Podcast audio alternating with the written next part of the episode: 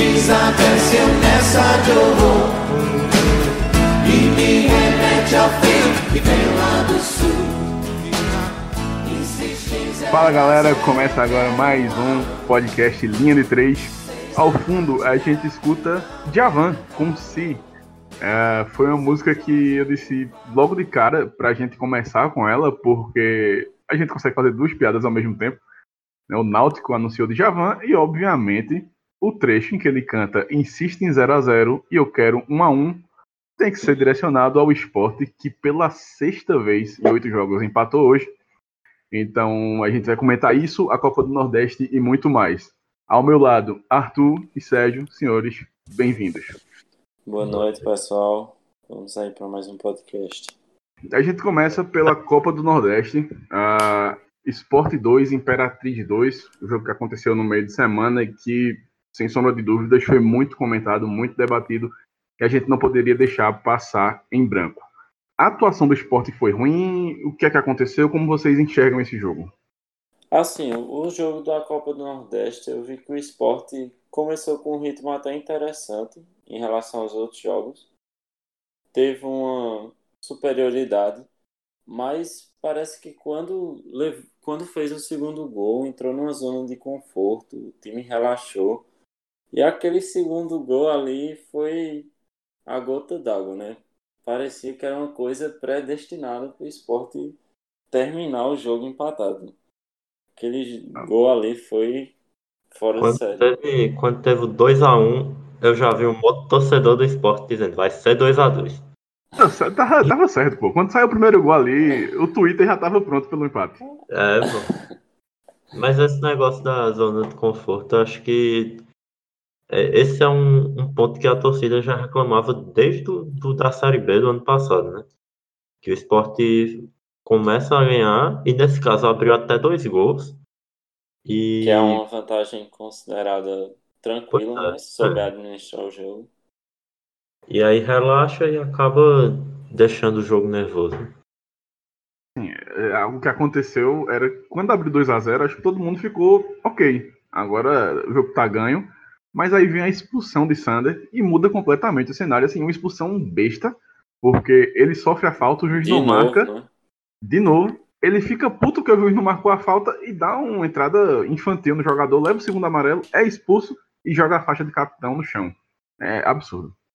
É, aquilo ali foi demais. O cara que é o líder do time dentro de campo é uma referência tanto técnica, apesar de ele não estar tá fazendo uma boa temporada agora no início, mas ele é uma referência técnica. Ninguém discute que Sander é um, é um mau lateral. Ninguém é, apoia esse ponto.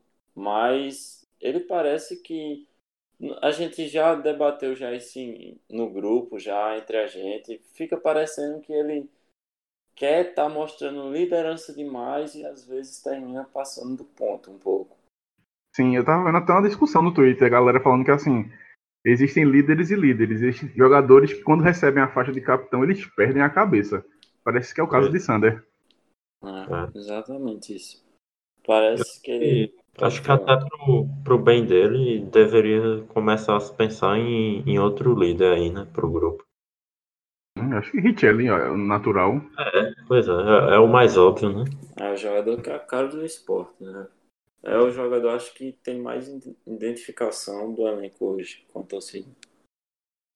Exatamente. Assim, no geral, eu achei um bom jogo do esporte. Né? Fez o 2 a 0 tranquilo, fazia acho que a melhor atuação do esporte no ano. E aí vem a expulsão e o segundo gol foi um absurdo. Assim, eu não entendi o que o Luan Poli quis fazer ali. Para onde ele estava indo, porque ele saiu. E aí aconteceu, né? Mais um empate. E é um goleiro que mostrou, segurança nas outras atuações do esporte, né? Eu Exatamente. acho que o torcedor do esporte não tinha muito o que questionar dele. Era o goleiro que estava nesse início, que está alternando, né? Entre os goleiros. Com certeza ele era o que estava saindo mais na frente.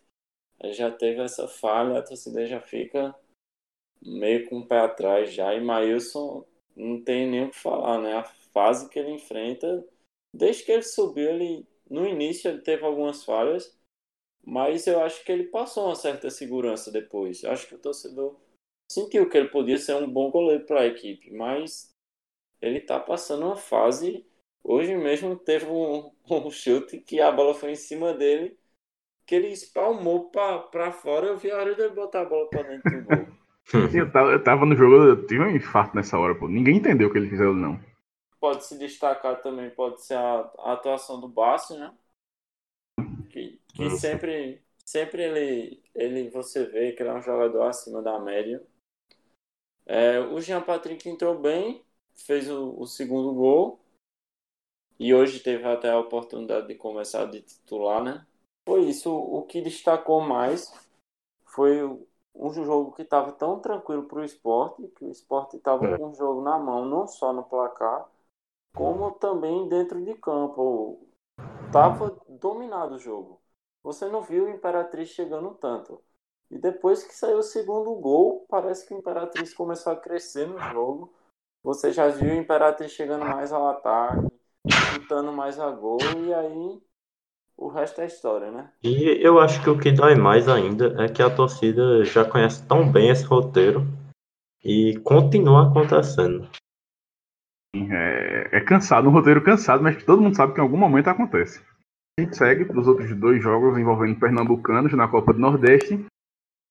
E aí a gente dividiu a equipe, né? Obviamente, vocês dois ficaram com o Náutico, eu peguei o Santa Cruz. E assim, foi um vareio de bola. Fortaleza dominou o Santa do começo ao fim, 3 a 0 E o que eu queria destacar é que assim, foi o mesmo roteiro do jogo contra o Operário. Mudou o time, mudou a divisão do time adversário, mas o Santa continua inoperante na, no ataque. É um time que não cria, que não chuta e que é salvo pelo goleiro, sabe? Michael Clayton fez duas defesas absurdas depois que o jogo estava 3 a 0 E assim, poderia ter sido 4, 5, facilmente.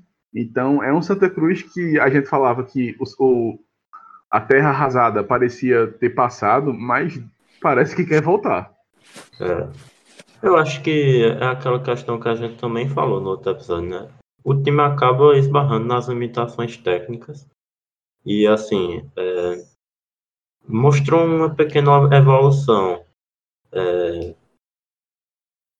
digamos, prematura, né? Quando muitos times ainda não tinham evoluído.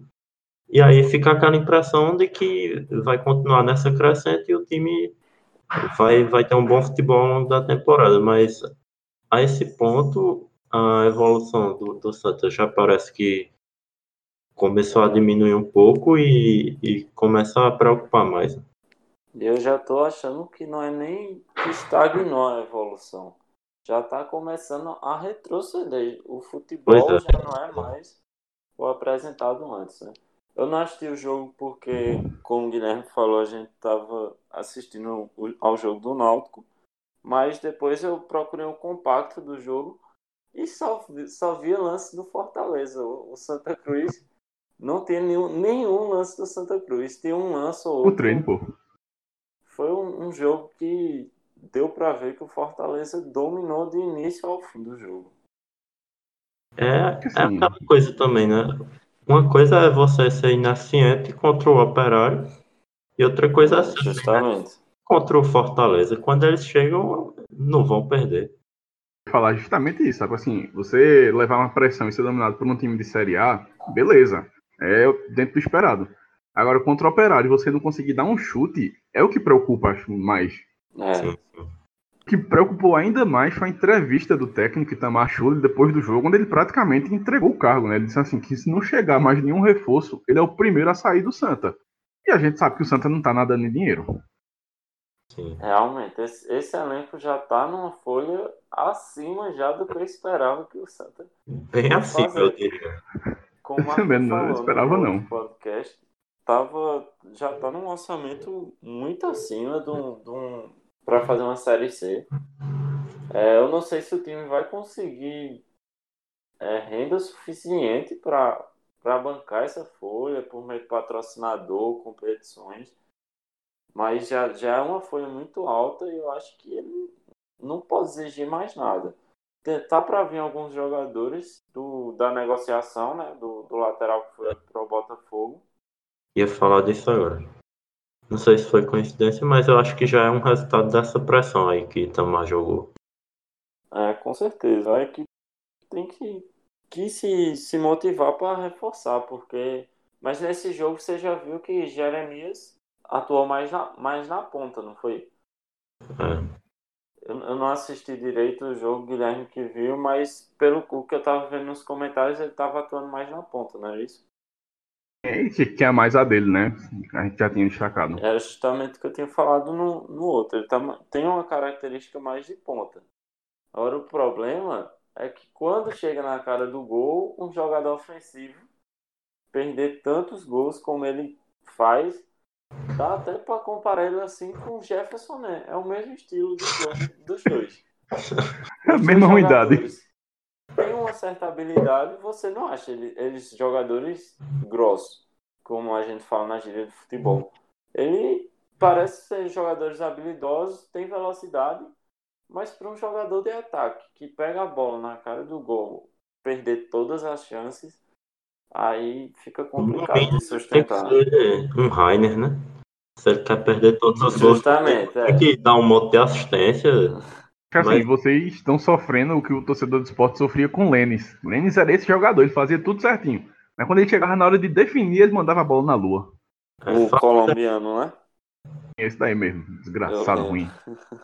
Esse Falando é da entrevista em si, foi uma das coisas mais estranhas que eu vi ultimamente. Pareceu que ele ia entregar o cargo ali na hora. Justamente, eu pensei, eu pensei, eu tava ouvindo também, na eu rádio na pensei. hora. Eu tava vindo, tava vindo pra casa da minha namorada e no caminho liguei a rádio, tava tendo debate esportivo e tava passando mesmo na hora do, da entrevista do, do treinador do Santa Cruz. E pelo que ele falou, eu tinha entendido que ele tinha se demitido. Pareceu. Pareceu Mas muito. aí depois, no debate, eles falaram que, que ele não tinha se demitido e estavam comentando da entrevista. Foi uma coisa muito. Eu acho que até meio infantil, né? Faltou profissionalismo dele. Mesmo Porque a gente ele- tá na, em fevereiro, pô. A temporada Justamente. começou agora. Então, assim, Mesmo o Santa tá ele- numa crise interna absurda já. Porque assim, a gente sabe que por mais que o, o treinador possa ser explosivo, ele não ia chegar e falar isso assim em público do nada, né?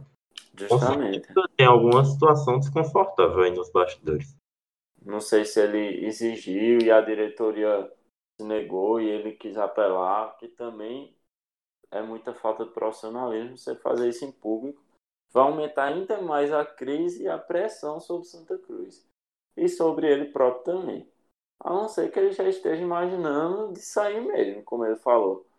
Então ele tá forçando uma saída, ninguém sabe o que é que tá se passando lá por dentro, né? Mas foi uma, uma entrevista muito infeliz do treinador de Santa Cruz. Depois da, de Argel Fux, eu acho que a gente não pode duvidar de nada. Não, não me espantaria se ele já tivesse alguma proposta. Nunca se sabe. Ele, Argel pro caiu Ceará, hoje, viu? Argel caiu. Pois é. A gente tá com a. O- É, a gente tinha falado no primeiro episódio, eu disse, vai cair, já livrou do rebaixamento, já fez o que devia fazer, cai. É, Mas enfim, é isso, é um Santa Cruz que quando parecia que ia pra frente, anda pra trás e volta a virar uma incógnita negativa. E o Náutico, aí esse jogo aí, se prepare porque tem coisa. Botafogo da Paraíba 2, Náutico 1, o que foi que vocês viram nessa partida? Foi um jogo que o Náutico começou muito bem. O Náutico imprimiu um certo ritmo e a perspectiva que tinha era que seria um jogo tranquilo para o Náutico. Uhum. Até que num, num lance isolado, o Botafogo tinha chegado ao ataque, um chute de fora da área. E Jefferson fez mais uma bela defesa, um goleiro que o torcedor do Náutico não tem o que, que falar dele. Só que aí gerou o escanteio e no escanteio o zagueiro sobe simplesmente sozinho, não tinha ninguém na marcação. Parece que era o Lucas Paraíba que estava tava junto ao zagueiro, mas nem subiu para disputar, ele subiu só, cabeceou bem e abriu o placar. Depois disso, aí o Náutico perdeu a cabeça total. Tava totalmente perdido em campo, nem parecia a mesma equipe. E aí começou, várias faltas, algumas graves, outras não. E aí entra muito em pauta também o, o, o ponto da arbitragem. Porque foi uma arbitragem bem conturbada, bem conturbada durante todo o jogo. É, não só por conta dos lances que vão acontecer depois, mas por questão de critérios. Tinha muitas faltas que ele dava para o Náutico e amarelava o jogador, e para o do Botafogo não. E isso foi acumulando, acumulando, o time perdendo a cabeça e terminou no, no que aconteceu. É, eu acho que é bem isso, assim, o Náutico depois levou o gol, teve as expulsões, né, ainda. Desde a primeira expulsão, na verdade, o, o time já parecia muito, muito abalado. É, mais ainda do que quando levou o gol. Mas tem três pontos que eu queria tocar aí, né, que o Náutico começou é, jogando um jogo que até então, na minha opinião, não se tinha visto do Náutico. Começou bem, tocando muito bem a bola, é, tanto que chegou a ter mais de 60% da posse de bola. E, mas aí levou o gol, desandou completamente. É, a questão da bola aérea, que no outro jogo contra o, contra o Vitória, o Náutico já tinha levado um gol de bola aérea. Então acho que vale a pena ficar atento aí nesse, nesse ponto, vou observar nos próximos jogos como é que o time vai se portar na bola aérea defensiva. E a questão da arbitragem, é, eu acho que é inevitável. Quando tem uma polêmica de arbitragem envolvendo um time da Paraíba, todo mundo Ainda já pensa logo no um escândalo. Botafogo. É, todo mundo já pensa no escândalo. Infelizmente, Amém. não tem como dissociar mais. Como o Serginho disse, ainda mais o Botafogo, que foi o pivô do escândalo. Pois é. Sim, eu vi o segundo tempo, porque o jogo do Santa já estava decidido, então fiquei com a tela dividida.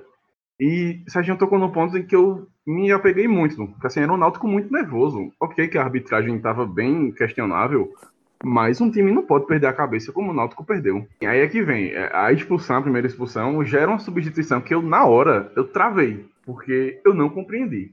É, você tirar Eric para recompor a zaga. Eu compreendo você recompor a zaga, é natural, mas você não tira Eric. Pois é. É um- justamente outros podcasts que eu estava ouvindo sobre o jogo. E eles estavam citando justamente isso. Ficou parecendo que foi uma coisa meio que protocolar. Botou Jefferson Nen no jogo, eu não vou tirar um jogador que eu botei no segundo tempo. Falei É, isso no Twitter. Com Exatamente. certeza, Eric agregaria muito mais em qualidade técnica para o jogo do que Jefferson Nen. Pois é. E Eric é aquele jogador que, em uma bola, ele pode desequilibrar o jogo, né?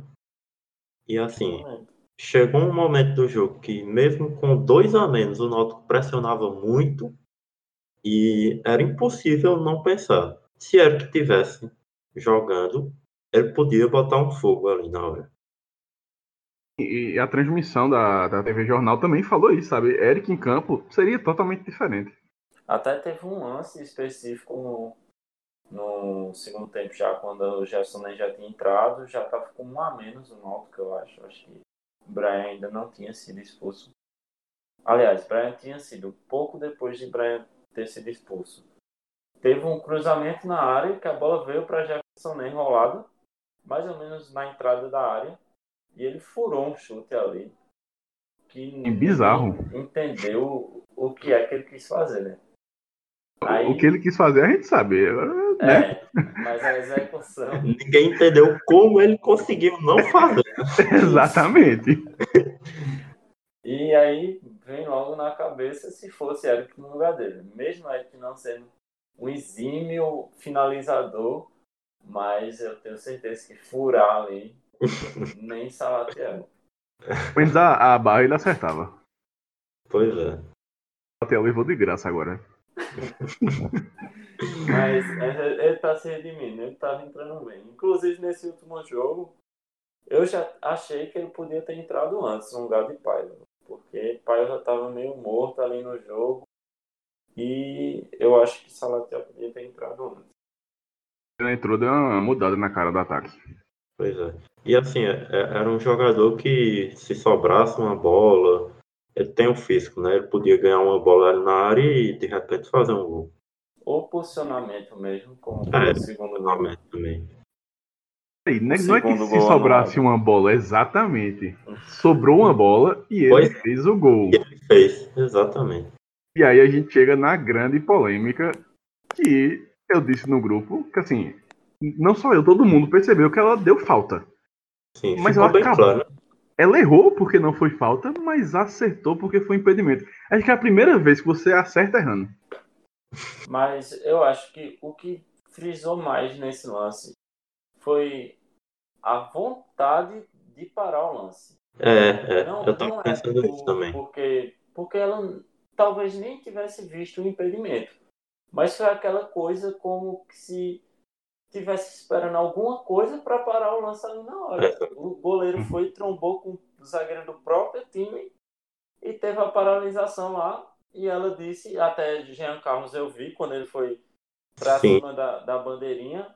E ela disse, eu marquei antes. É, ficou bem Eles claro estavam reclamando do impedimento, dizendo que não foi, e ela fez, eu marquei antes. Então ela mesmo estava dizendo que ela marcou É. uma falta. Pois é. E assim, a falta, o juiz eu acho que estava numa posição melhor para ver. Ele não marcou, porque não houve falta. Isso, eu acho que isso é indiscutível, né? Até agora eu não vi É. ninguém dizer que foi falta ali. Não. E assim, é, se você paralisar, a Não, imagem- não houve. se você paralisar a imagem, fica bem claro que antes dele dar a bicicleta, ela já marcou. E ela mesma falou que marcou antes. Então ela só pode ter marcado a falta ali. Que não houve. Foi bizarro. É assim. É como se a gente disse, é como se ela estivesse esperando algum contato. Se tivesse qualquer É. coisa ali, ela ia marcar falta. E e isso só provou ainda mais a, a fraqueza técnica do, do time do Botafogo, né? Porque com dois jogadores a mais no final do jogo, você fi- levar a pressão que levou. Inclusive, teve um lance que Jean Carlos errou na, na tomada de decisão, mas que o, o zagueiro do Botafogo lá parou com a bola e o Anderson desarmou ele. Ele era o último homem. Jean Carlos ia sair no, no decorrer da, da jogada, mas Jean Carlos, apesar do gol, eu não achei que ele fez uma, uma boa partida. Tava com muitos erros individuais, erros de domínio, que normalmente ele, ele não erra. Ele é um jogador que tem uma qualidade técnica muito boa, sim. Mas nesse jogo especificamente, ele não fez a, a melhor das partidas. Mas é aquela coisa: um jogador experiente, ele sabe que quando ele não está bem no jogo, mas ele vai decidir o quê? Numa bola parada, num chute de fora da área, como foi o gol dele. Ele tem um chute bom, então ele, ele sempre arrisca muito. Isso não, não tem o que reclamar, às vezes ele até exagera, chuta demais. Mas ele não fez um, um bom jogo no geral, acho que foi um dos piores jogos dele na temporada. Só Total. antes de seguir, eu queria. Acho que sempre que acontece um lance desse tipo é bom falar, porque muita gente não sabe. Eu vi muita gente dizendo que não tinha como ser impedimento, mas Assim, eu explico, esse explico. impedimento é, disse que o jogador tem que estar atrás do penúltimo homem da defesa. Naquele caso, o último homem da defesa não era o goleiro, era o zagueiro que estava na linha do gol. Então você tem que observar o zagueiro que vinha logo antes dele, que pelas imagens parecia estar com o Salatiel à frente, né? Realmente impedido. Então nesse caso, ele estava impedido. Eu traduzindo, dando uma resumida na regra, tem que ter dois defensores. Pois é. Como normalmente tem o zagueiro e o goleiro, tá tudo ok. Mas como o goleiro tava morto no chão, morto entre aspas porque não foi falta, nesse caso só tinha um, um defensor. Por isso, foi sim impedimento. Apesar de que ela não marcou, porque ela não vê o futuro, né? Antes do chute ela já tinha levantado a bandeira. Mas, é. enfim. E aí, é, eu vi muita gente falando que Dalpozo é frouxo, que Dalpozo tem medo. E, então, vocês acham que faz sentido o Dalpozo precisa ser questionado? É, a gente, logo depois do jogo do esporte, a gente passou um tempão discutindo isso. Porque a gente tava discutindo, começou discutindo a questão de Guto e acabou caindo em Dalpozo e a gente ficou um tempão discutindo. E assim, eu acho que é, não, não, No, no final, a gente meio que entrou em um consenso. Isso, isso. Que ele precisa ser questionado. mas a gente não acha que ele deve ser demitido agora, agora. Mas, assim, é, ligar o sinal de alerta, né? A equipe está apresentando uma evolução tímida, mas os resultados, alguns estão vindo, outros não. Mas, assim, acho que o que preocupa mais é a sequência de decisões erradas que ele tem tomado. Porque substituições, escalação, é, quem poupar, isso tudo vai preocupando, até porque, assim, muita gente, e eu me incluo nesse grupo, é, acha ele um treinador que taticamente é limitado, é fraco. Ele não é um, uma sumidade em tática, mas ele geralmente sabe ler bem os jogos e isso acaba é, indo a favor da equipe que ele está treinando. Mas assim, se a gente está falando dessa sequência de decisões erradas, significa que ele não tem lido bem os jogos. Então, o questionamento é natural, eu acho. Porque se o cara, a vantagem dele é ler bem o jogo. Se ele está tomando decisões erradas, é, o que é que ele tem de bom, então? E assim, acho que muita gente já pensa que se ele permanecer, mesmo que ele consiga se salvar ou ser bancado pela diretoria, e muita gente já pensa lá na frente na Série B, né? Porque uma coisa é você demitir o treinador agora, outra coisa é na metade da temporada, com a maioria dos treinadores com time, um trabalho para ser começado no meio da temporada, enquanto os outros times provavelmente já vão estar com um trabalho de, de mais duração. Então, assim, é, acho que o questionamento a ele é totalmente necessário no momento. E até a gente falando em um desses erros, citou o do último jogo do Náutico, é, fora esse do Botafogo, né, o contra o Vitória, que ele entra com o time todo reserva Sim. e a partir do momento que você entra com o time reserva, você vai entender o quê? Que você quer preservar seus jogadores titulares e também para olhar peças que você possa usar, como a gente debateu no, no outro podcast. Né? Peças que, você, que podem ser úteis durante a temporada. E aí tem um, um, menino da base que fez até uma boa copinha pelo Náutico, o Júlio. E ele já foi relacionado em, em outros jogos e até estava cogitado a iniciar o jogo e simplesmente ele entrou com o Matheus Carvalho. Foi uma coisa que ficou meio, meio sem senso. Você botou um jogador que é um, uma das principais referências do Náutico, é tanto que o Náutico sentiu muita falta dele. A gente não falou isso, né? Mas sentiu muita falta do Matheus Carvalho durante a partida. Ele até botou o Lucas Paraíba para tentar fazer uma função parecida, porque Lucas Paraíba é um jogador que tem características de meio campo não sei se ele deu instrução para ele voltar mais para para fazer aquelas quebras no meio que Matheus Carvalho sempre faz no Náutico. Mas deu para notar claramente que Lucas Paraíba não foi suficiente para na substituição dele. Então botou um jogador que é único no time para jogar um, uma partida que não tinha peso nenhum.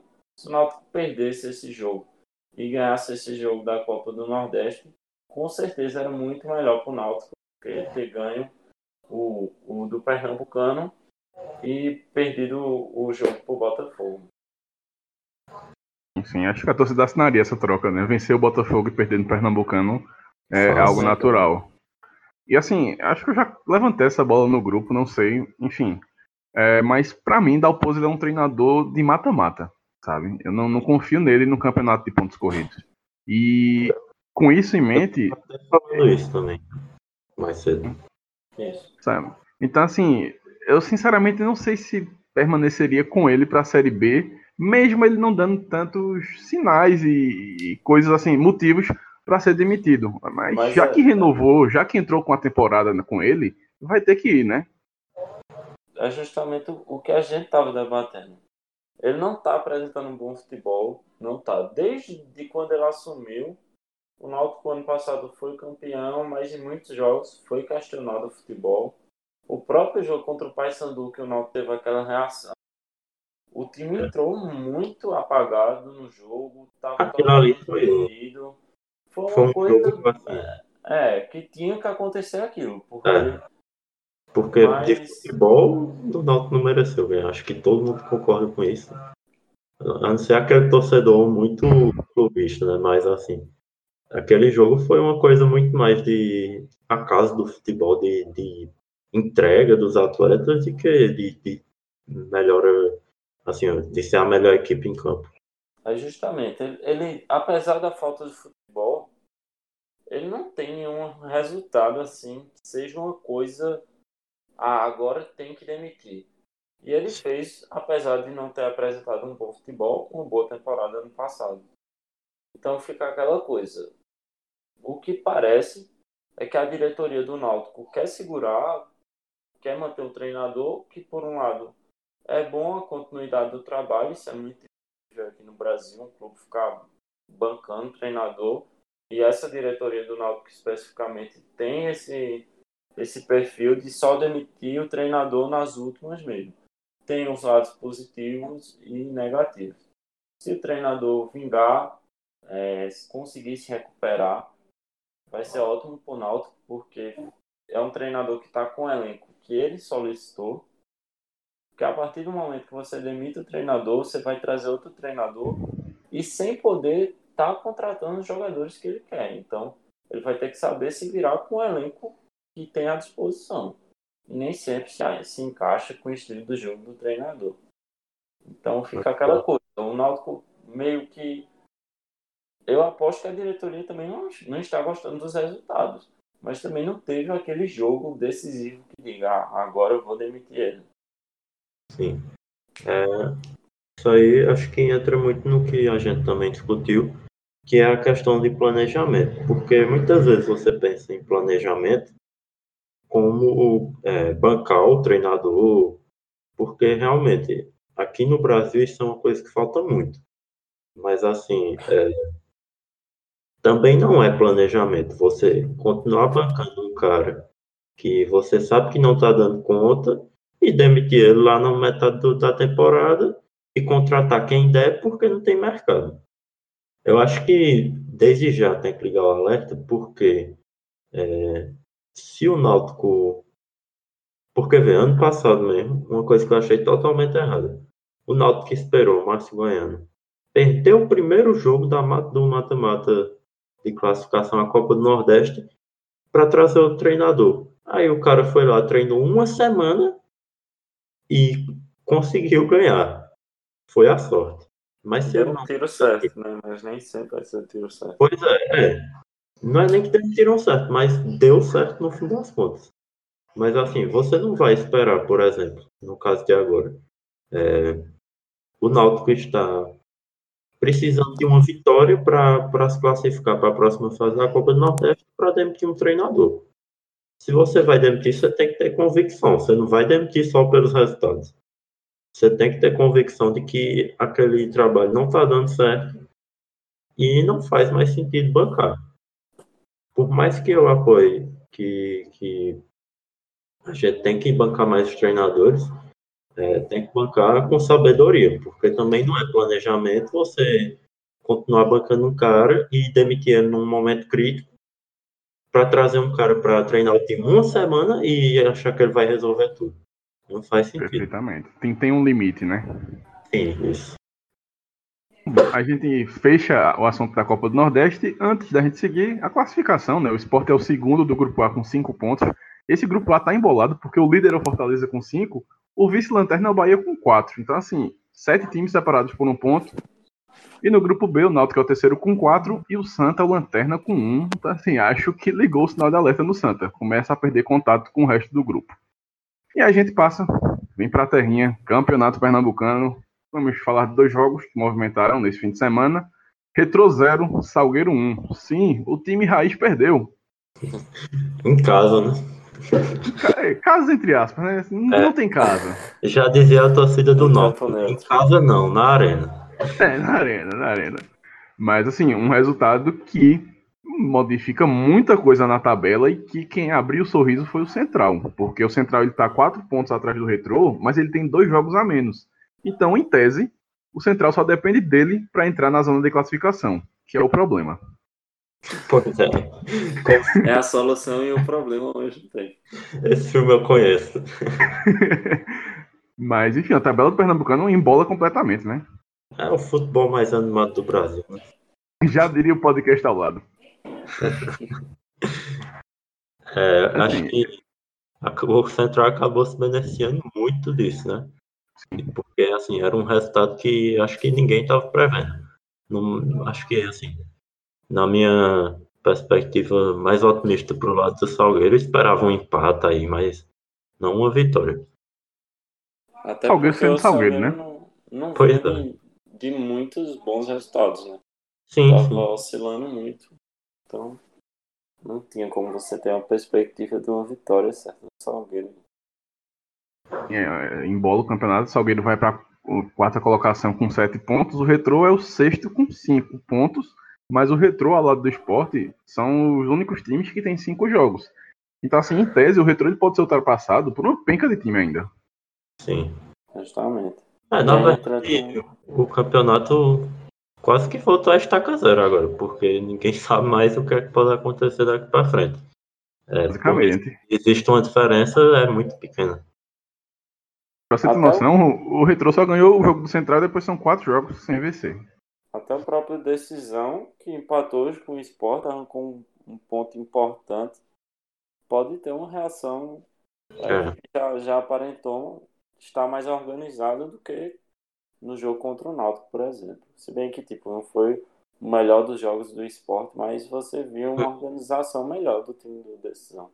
Sim. E, e o Decisão só tem um, um jogo contra um grande, né? Só vai pegar o Santa. Então, Pois é. Pois é. Se E também dois entra- pontos nesses três jogos já é ótimo. entra em questionamento é, a perspectiva do retrô, né? Porque a diretoria veio com, com uma história que saiu aí na mídia que o retrô tinha perspectiva do- de no primeiro ano já no mínimo chegar na final do estadual. E deu para ver que por esses jogos que não é bem assim. O time tá bem, tá fazendo uma, uma boa temporada, principalmente levando em conta que é a primeira temporada do time na, na Série A1.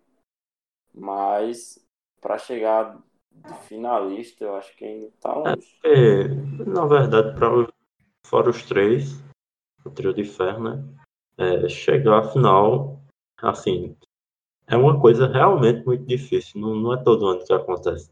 Tanto é que quando o Central chegou agora na final, lógico que teve muito, muita comemoração por causa da, da eliminação contra o Sport, que foi um jogo muito marcante, mas assim, é, já se comemorou muito, muito a chegada do Central na final. Porque era, era um título. isso é, é quase um título. É, então, bora ver. Assim, o Retrô, como o Sérgio disse, quer, quer ir pra final, mas nesse momento, se decisão ganhar o jogo que tá atrasado e o Central ganhar os dois jogos que estão atrasados, que eu acho bem provável, o Retrô sai de sexto para oitavo. Então, assim, vamos ver com calma até onde esse Retrô vai. E já que vocês falaram no decisão, a gente chega no jogo de hoje. né, treinador questionado, time questionado. Chegamos no esporte. Como eu disse na abertura, seis empates em oito jogos. Sem surpresas. É, inclusive, é, comentarista da Globo, me fugiu o nome dele. Isso, Cabral estava falando que de, de todos os jogos do início da Série B para cá, o Sport empatou metade, precisamente metade. Foram 46 jogos, o Sport empatou 23. Amigo. É absurdo, pô. Assim, uma É a, a cada dois jogos você empata um. Sim, Absurdo, pô. Mas assim, hoje, novamente, tem que dar desconto, é o time reserva misturado com o da base. Mas logo de cara, Guto entrou com três volantes. Pra quê? É o decisão, não é um, um bicho de sete cabeças. É, mas eu, eu até comentei isso com o Arthur. Não sei se foi essa a ideia dele, mas eu pensei que pode ter sido um, um teste para uma possível formação para o jogo contra o, o Brusque na Copa do Brasil. Porque já que o, o time não está com, com um futebol tão, tão desenvolvido ainda ofensivamente, ele pode entrar mais recuado, mas também já entra em ponto o, o risco que pode correr como correu o Santa Cruz. Né? E eu aposto torcedor do esporte, depois de todos esses empates, a última coisa que quer é sentar quarta-feira para assistir um jogo com o Brusque dominando o esporte. Assim, eu fui pro estádio hoje pro Lacerdão, eu tava falando com os torcedores lá ao lado. É a cara do esporte, empatar quando não pode e quando pode, vai perder. Esperamos que não, né? Que agora. É, agora. O esporte em casa, quarta-feira, consiga essa vitória. O empate já tá ótimo. a classificação, pronto. É um risco porque é, é, a postura do time, né? É, quando você. Muitas vezes o esporte começa ganhando, fica com a postura de manter o resultado e acaba levando o gol. E aí para correr atrás é mais difícil. E a mesma coisa se aplica se o time já entra querendo empatar. Não só o esporte, na verdade. Qualquer time que entra querendo empatar já corre o risco de levar um golzinho e botar tudo a perder, né? Assim, eu entendo, mas eu acho que esporte, especificamente o esporte, não vai fazer isso. Porque o ano passado ele já fez. Então, em tese, o esporte já aprendeu que se for entrar pelo empate, pode levar três para um time menor. Mesmo, o mesmo treinador, né? Se não me engano, já era o Guti. Não, ainda era Milton Cruz. Ah. Depois ainda jogou contra o Santa, aí perdeu do Santa e ele caiu. É, é um trauma que ficaria ainda maior, né? Se o esporte for jogar para empatar e perder mais uma vez. Exatamente, já tem essa casca de que, ó, jogar pelo empate não é boa coisa. Pois é. então, assim, eu acho que foi burrice mesmo, burrice de, de Guto, teimosia, porque, beleza, sentar com três volantes, mas um deles sendo Ronaldo, é, não dá, não dá, sinceramente, Ronaldo não dá para ser jogador de futebol. Se ele é jogador de futebol, eu sou astronauta. É muito ruim. Eu tava comentando isso no Twitter. Quando você vai pro campo, é diferente você ver na TV.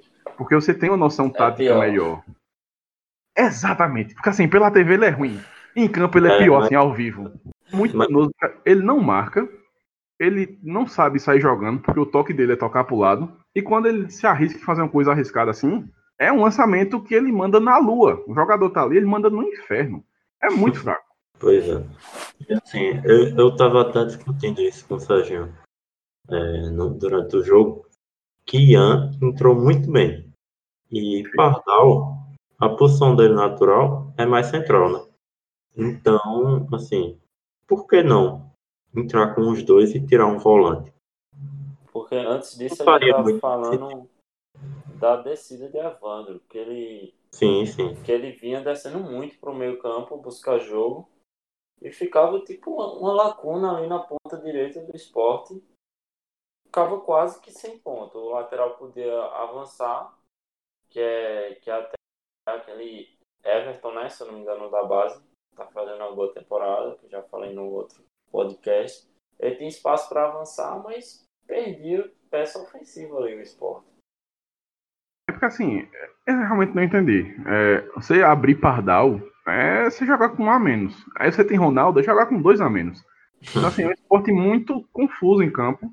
E foi perfeito isso que tu falou de Ian. Porque qual seria o meu time ideal? Eu entraria no máximo, no máximo, com dois volantes. E é o que ele demorou 60 minutos para perceber. Foi quando ele tirou o Jean Patrick. Hum, porra de Ronaldo, caralho. quando ele tirou o Jean Patrick e botou Ian. Aí ele já consertou um pouquinho o que ele fez. Tá? Porque eu entraria com Richelli e Marcão, porque Jean Patrick para mim é outra peça nula, e Marcão precisa de tempo, então eu entraria com Richelli e Marcão, puxaria Pardal para fazer essa criação, e aí sim você joga com Evandro, Brocador e Ian. Prático, simples. Pois é. é. a gente tá falando exatamente isso. Era, era uma é, escalação muito mais lógica, né? Até porque Ian, quando entrou, na minha opinião, ele foi um dos melhores em campos. Então, assim, por que ele demorou tanto para perceber isso? Acho que ele percebeu, mas é Guto. Guto é a teimosia de Guto é que complica ele. Pois é. E a substituição inexplicável. Ele tirou Brocador e botou Juninho. Outro que também não devia estar jogando bola. Pois é, ele não devia entrar no lugar de ninguém. E no lugar de Brocador fez mais sentido. Exatamente. Quando me falo de Juninho, o primeiro lance que vem na minha cabeça é aquele gol espetacular que só sai na cabeça dele no jogo contra o Náutico. Ali, meu amigo. O gol que o Pelé não a torcida fez, né? Foi ao delírio com aquele chute dele. Eu, eu- eu me virei, assisti, sempre assisti com meu pai, eu virei pra pai, olha. Se Pelé não fez esse gol, não é Juninho que vai fazer, não. Exatamente. E todo mundo no dia seguinte tava mandando uma mensagem no WhatsApp. Juninho quase fez o gol que o Pelé não fez. Eu chute. Mas assim, é, é- é esse tipo de coisa que, que complica, Guto. Ele, ele se coloca numa pressão absurda. E assim, pela primeira vez esse ano, ele, ele admitiu que o time jogou mal hoje. Não é nenhum Renato Gaúcho, né? Graças a Deus. Não, é porque assim, hoje foi indefensável. Pois Não, é. Ah, Que beirou o ridículo do esporte. Mas isso aí que tu falou, eu acho muito verdade, assim. Acho que ele é um treinador bom, mas muitas vezes ele, ele mesmo cava o próprio buraco e se coloca num risco desnecessário. Por teimosia, seja lá por que for. E nesse sentido de Juninho, eu, eu fico sentindo que ele quer como se fosse recuperar o jogador, ele vê um certo potencial em Juninho, não sei. Porque realmente quando o Juninho surgiu na, na base do esporte, ele era um jogador muito diferenciado. Ele era um jogador que a torcida do esporte tinha perspectiva de ser um futuro craque, assim, ter mais ou menos a, a dimensão que, que Eric teve no Náutico, tem, que Thiago teve, e Everton Felipe também, apesar de não, não ter dado um, tanto o retorno como a torcida esperava, mas foi um jogador que, que conseguiu estabilizar a carreira. E você vê que Juninho ele, ele não consegue seguir a mesma perspectiva. É inexplicável.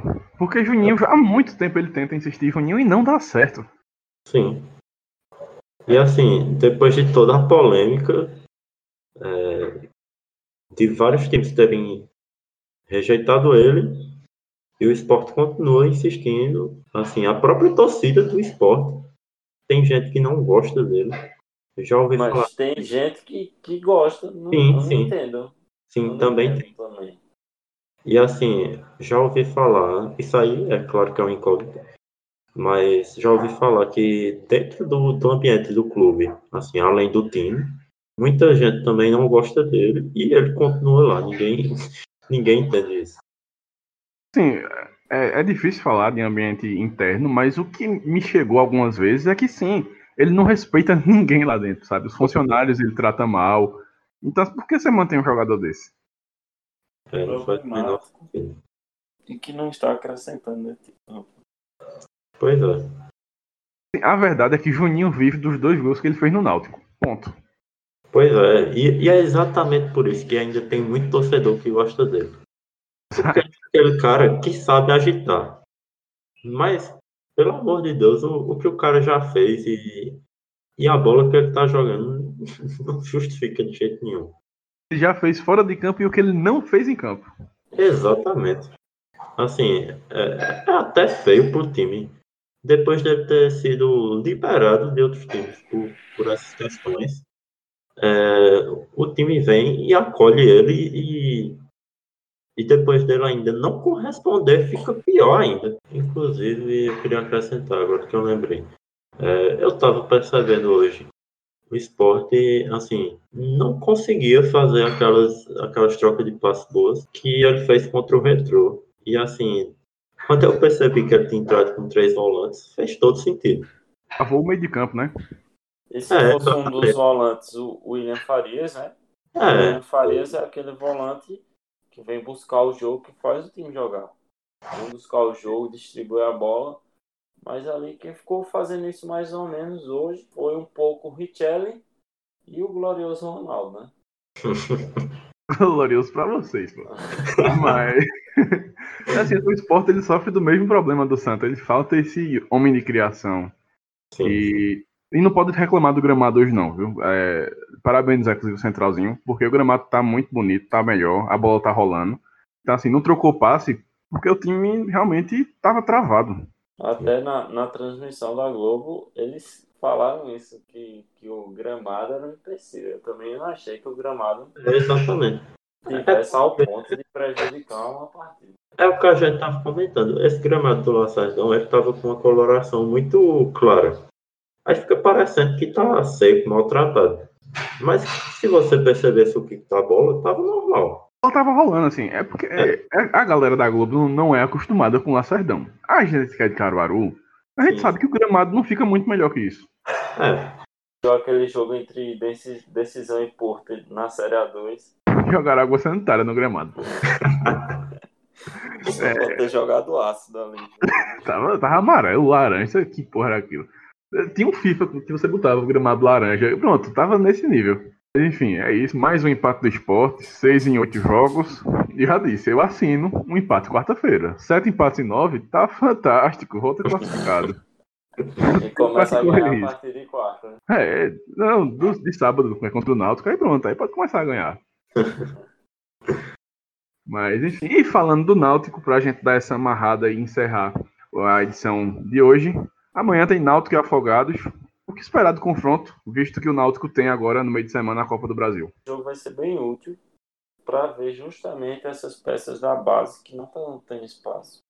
Carpina, que teve um- uma excelente temporada ano passado, fez uma boa copinha esse ano. E eu, particularmente, tinha uma certa perspectiva nele de, de ter mais espaço no elenco. Ele ainda não jogou e pode ser que seja justamente amanhã o, o dia que ele possa começar a ter uma, uma regularidade ali no. Porque eu até comentei isso com o Arthur. Se fosse ele no lugar do Lucas Paraíba, ali no, na ponta esquerda, ele já faria melhor esse, esse papel que o Matheus Carvalho faz. Ele tem uma velocidade melhor, uma mobilidade maior, então ele podia agregar mais. E ainda tem outros jogadores da base que vão ter espaço, porque a equipe viaja segunda. Não sei se todos sabem, mas a equipe do Náutico já viaja segunda e viaja a comissão técnica, até vai ser Dudu Capixaba, que vai com- comandar o time amanhã. E então só vai ficar em Recife aqueles jogadores que, que não pegam nem relação. Então vai estar um Náutico bem sub-20 mesmo. Eu acho que a torcida não, não tem que ir assistir esse jogo cobrando um resultado, mas sim torcendo para que consiga achar ali alguma solução individual que agregue no, no plantel principal do Náutico. é, acho que é bem isso mesmo, assim. Esse jogo é, é mais uma oportunidade, né, para quem não, não pôde jogar, é, demonstrar seu futebol. E assim, a gente estava comentando hoje que o Náutico está carente desse, desse ponto aqui que vem buscar o jogo no meio, é, no banco, né? E assim, é uma ótima oportunidade para de repente achar um, um jogador com essas características aí no banco. Perfeitamente. Então é isso. A gente fecha essa segunda edição do podcast, até porque são nove e meia, a turma tá ansiosíssima pelo Oscar e também tem a seleção olímpica. Ah, foi uma boa, boa duração, quase uma hora de programa. Obrigado a você que chegou até aqui. Nos vemos no meio de semana falando dos jogos da Copa do Brasil. Se Deus quiser, duas classificações dos pernambucanos. Valeu! Insiste em a eu quero a.